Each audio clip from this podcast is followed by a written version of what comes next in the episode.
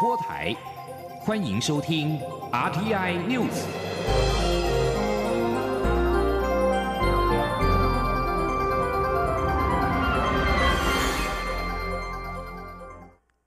各位好，我是主播王玉伟，欢迎收听这节央广主播台提供给您的 RTI News 下面。首先带您关注。美中贸易战，再加上有全球版肥咖之称的共同申报准则 （CRS） 上路，吸引海外台商资金汇回需求。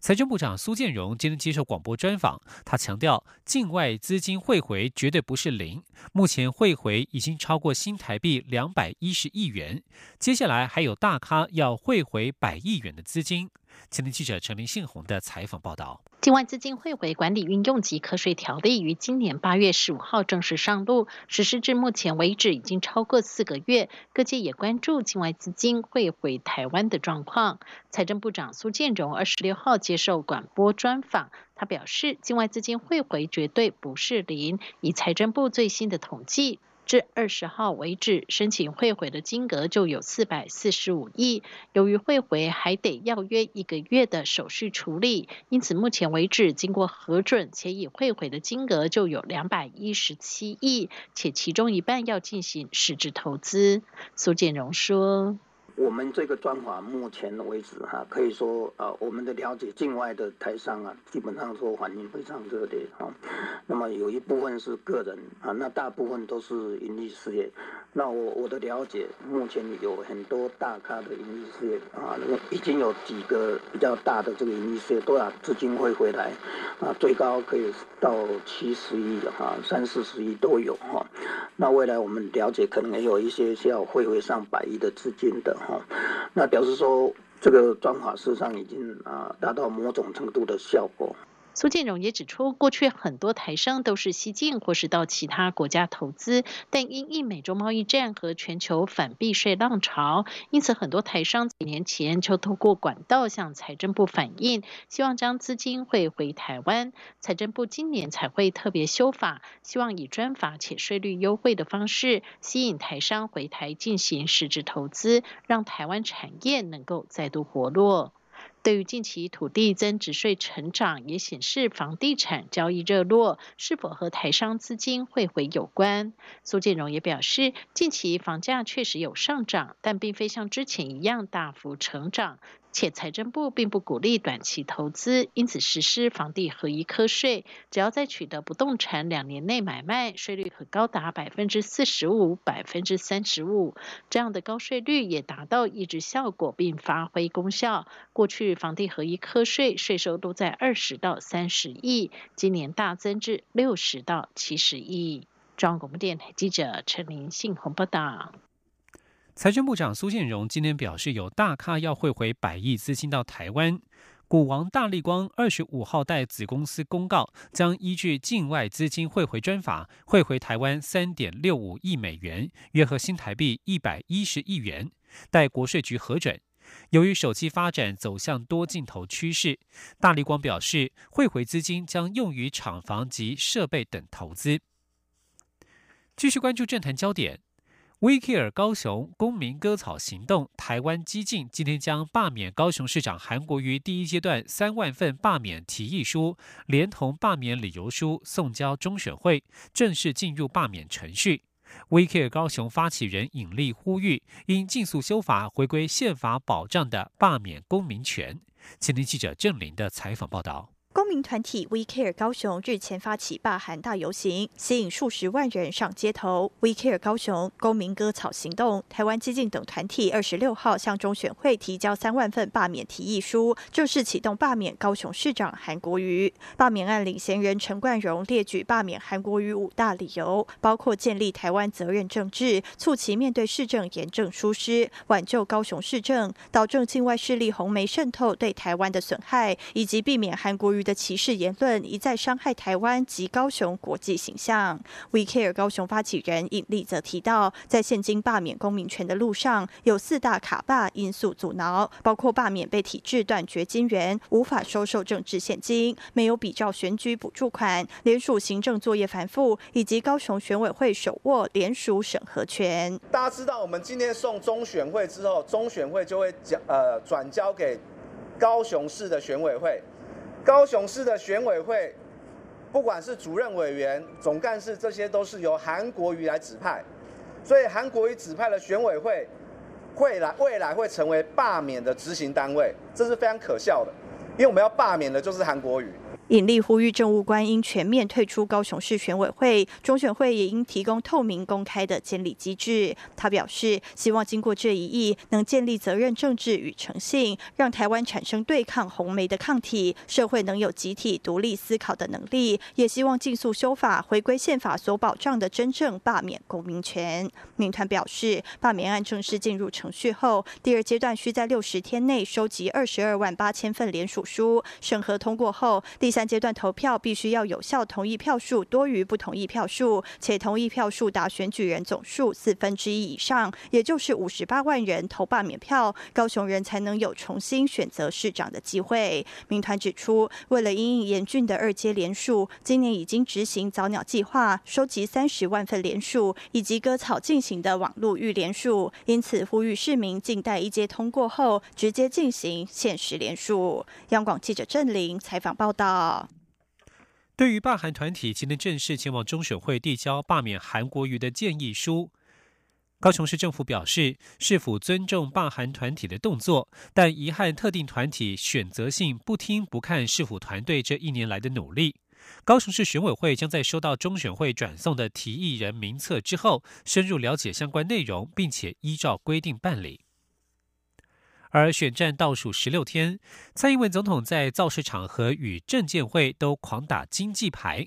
国民党总统候选人韩国瑜阵营今天举行记者会，批评蔡总统所引用的都是片面截取的数据。他们一一点出各项数据的真实情况，呼吁蔡总统不要用假数据误导大众。今天央广记者刘品熙的采访报道。第二场总统候选人电视政见发表会，二十五号下午登场。蔡英文总统与国民党总统候选人韩国瑜在就经济议题激烈交锋。蔡总统细数各项数据，强调台湾的经济表现亮眼。韩国瑜则批评蔡总统所提的数据充满太多不真实。台湾人民现在过得非常辛苦茫然。韩国瑜竞选总部总发言人王浅秋二十六号上午举行记者会，表示蔡总统所提的经济数据都是错误理解与引用，很多都是片面截取。韩进总发言人郑兆兴进一步指出，蔡总统声称三十岁以下可支配所得逐年上升，总薪资成长加上通货膨胀也超过二十年前的水准，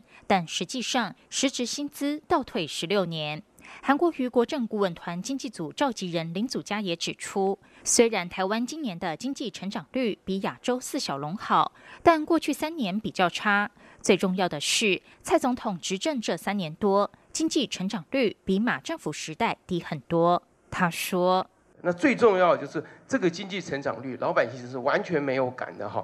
那我们看到就是说，呃，今年我们经济成长率二点六四，可是我们的国民所得其实只有两万五。那呃，这个新加坡的所得是六万多，呃，香港的所得是五万多，人家的所得远远高于我们哈。所以这个拿来比，其实是。”是基基础上是根本不对的，而且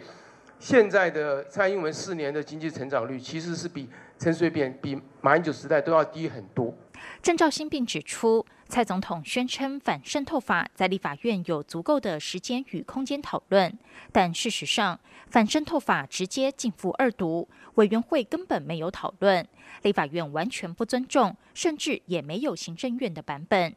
此外，蔡总统指空污最严重的时期是在国民党执政时代，中火十个机组都是国民党决定盖的。但实际上，前总统马英九执政时期早就逐年降低燃煤量，反倒是蔡总统任内大幅增加。而且过去十个中火机组都属于备用，因为过去有核能发电及多元的发电途径，中火机组可以轮流停机维修。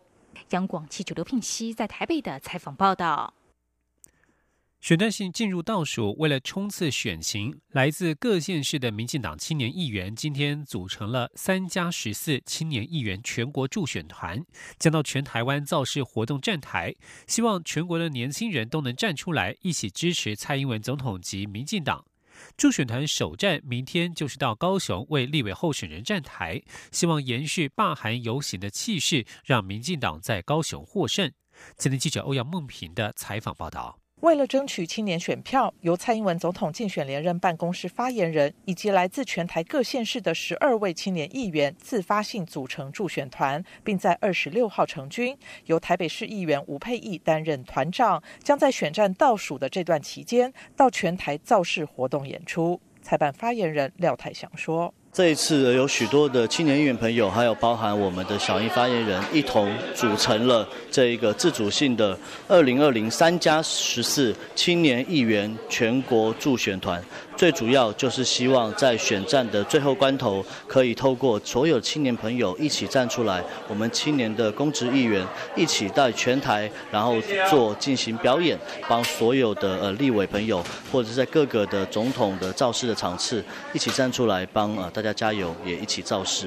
青年议员全国助选团将演唱蔡英文总统在二零一六年以及这次总统大选的两首竞选歌曲，象征世代传承，也代表从二零一六年的亮点走到现在，可以自信勇敢的继续往前进。助选团成员高雄市议员林志宏表示，国民党总统候选人韩国瑜是落跑的高雄市长，高雄已经成为这次选举的一级战区。青年议员助选团成军后，首战就是在二十七号到高雄为民进党立委候选人赵天麟站台，希望将高雄人对蔡总统的期待感与上周罢韩游行的愤怒感化整为零，让民进党在高雄大赢，台湾就会大赢。中央广播电台记者欧阳梦平在台北采访报道。继续关心国际焦点，法新社二十五号报道，在与美国关系紧张之际，中国本周在接待来访的日本与南韩领袖时，主动就贸易议题示好，并且对一项基础建设倡议表示支持。中国国务院总理李克强、日本首相安倍晋三、南韩总统文在寅二十四号在中国成都举行中日韩领袖高峰会。李克强二十五号在和安倍会面时表示，北京将强化与日本在第三国市场的经济合作。而在峰会场边，李克强也表示，中国将对日本进一步开放服务业。此外，李克强二十三号与文在寅举行会谈时，也曾经表示，中方愿意与南韩共同修建连接南韩、中国与欧洲的铁路网。李克强发表上述言论，正值美中两国将签署第一阶段贸易协议，但因为民主、人权等议题关系紧张之际。另外，南韩总统府青瓦台核心幕僚二十五号表示，虽然还要就具体日程协调，但中国国家主席习近平预定将在二零二零年上半年访问韩国，这将是习近平时隔五年多正式访问南韩。两国是否能够完全化解驻韩美军部署萨德反飞弹系统所引发的矛盾，备受外界关注。英国女王伊丽莎白二世二十五号发表耶诞谈话，她向年轻一辈的环保运动人士致敬，肯定他们受到瑞典少女桑伯格的激励，在全球各地发动抗议，呼吁采取行动遏制气候变迁，以保护环境。九十三岁的女王在这项预录的电视谈话当中表示，如今许多人所面对的挑战，也许跟她这一代人当时所面对的不同。但是新时代能够对保护我们的环境和气候之类的议题怀抱类似的使命感，让她深受感动。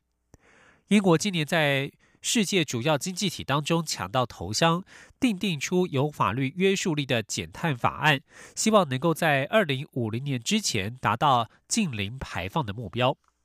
而在法国，耶诞节则是仍然面对罢工所带来的不便。交通大罢工已经进入到第四周，二十五号耶诞节的情况仍未见缓和，毁了许多人和心爱亲友共度佳节的计划。英国政府与法国政府与工会预定明年一月七号才会恢复谈判。罢工工会扬言，除非政府取消将现行四十二种退休金制度整合为一的计划，在年底假期的罢工行动，他们不会终止。以上新闻由王玉伟编辑播报，稍后请继续收听央广午间新闻。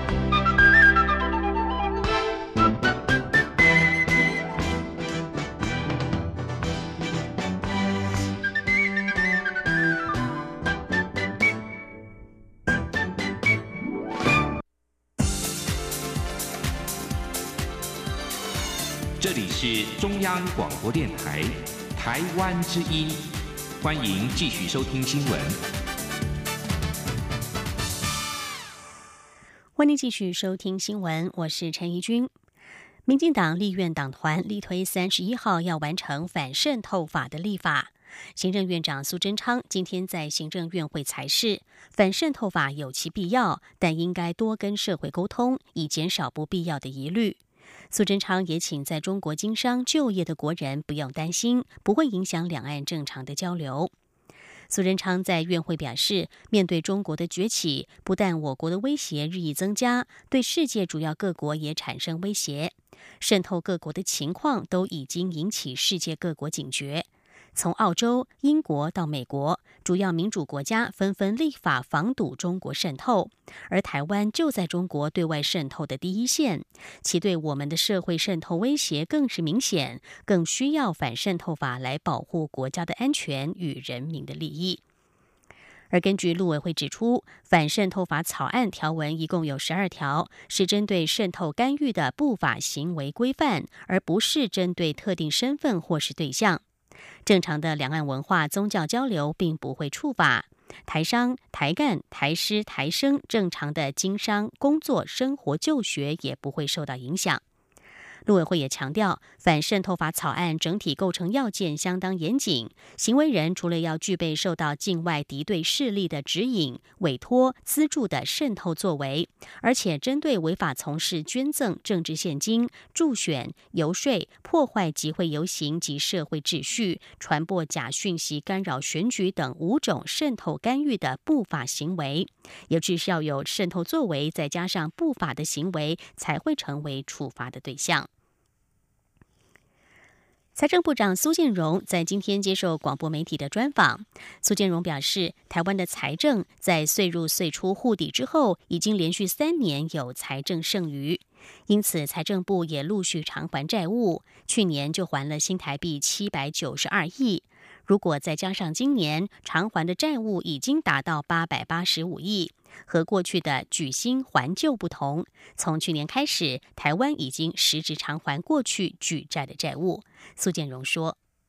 啊，像一百零六年的话，我们总预算里面执行的结果有二十五亿的这个财政剩余。好，那么去年就是一百零七年的时候，我们税入税出总预算税入税出执行的结果有一千一百零九亿的财政剩余。哈，那比较特别的是，去年我们同时还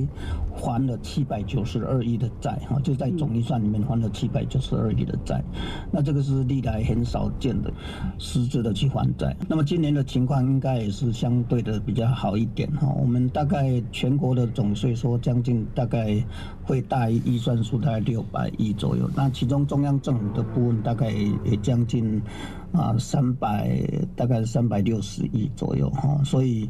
呃，这样一个情况下，对我们财政是相对比较好的，所以我们预计在今年我们中央政府的总预算呢，哈，那税入税出的本来是变了五十六亿的差短，哈，嗯，但是预计应该呃这个差短会可能会变成是正的，执行结果会有剩余就是了，哈。苏建荣也强调，在财政能量的许可之下，政府扩大社会福利的支出，而且也是在总预算的范围内去执行，因此没有所谓大撒币的问题。外贸协会推动新南向政策有成，贸协董事长黄志芳在今天宣布，贸协明年将迈向新南向二点零。除了传统的商品及贸易联结之外，还要加强台商在当地缺乏的品牌及通路布局，并且将更多的台湾强项，例如中医以及文化等带到东南亚市场。第一步将锁定台商群聚最多的越南。记者谢嘉欣的报道。蔡总统力推新南向政策，强调与目标国做全方位交流、深化连结。外贸协会董事长黄志芳二十六号在贸协年度记者会上，不但细数三年来贸协在新南向国家拓销的成果，尤其十四场台湾形象展获得回响，明年再规划五个场次，将前进印尼万隆、印度孟买、越南胡志明市、马来西亚吉隆坡、泰国曼谷等地举办。黄志芳也当场宣布，明年新南向将进入二点零版本，强调美中贸易战下，台商需要在东南亚寻找生产基地、合作伙伴、转单供应商等，贸协都能提供优质服务。且除了传统台湾形象展的展示面向外，二点零重点工作将放在加强当地通路品牌的布局，其中越南将是首要目标。他说，在品牌跟通路方面。这个一向都是台商、台湾企业在东南亚是比较不占优势的。那品牌跟通路方面，我们也希望能够在东南亚结合适当的合作业业者呢，来推动台湾物品的展示跟仓储中心，然后结合当地的这个物流跟当地的通路。来推广我们的台湾的商品。那我想第一步应该是会从越南开始。除了品牌与通路外，黄志芳表示也会将更多元的台湾强项引进新南向市场，包括医疗、智慧化方案等。像是近期就筹组中医团到印尼访问，获得当地医界大力赞许，甚至当场要求合作。这些都是非典型的台湾强项，适合到新南向做推广。外贸协会二零二零年的其他重点工作项目，还包括深化台美伙伴关系二点零，与日本商社彼此连结双边的隐形冠军合作，以及共同开拓第三地市场。另外，贸协也将持续拓销中国内需市场，开发中东商机，经营非洲重点市场，并连结全球重点市场的龙头企业。中央广播电台记者谢嘉欣采访报道。全面经济伙伴协定 （RCEP） 可能在二零二零年签署，台湾仍然被排除在外。对此，学者认为，尽管对台湾不利，但是韩国是洽签最多贸易协定的国家，今年出口却非常不好。这显示产品的品质将会是最重要的关键，这或许也是促使台湾企业转型升级的契机。记者杨文军的报道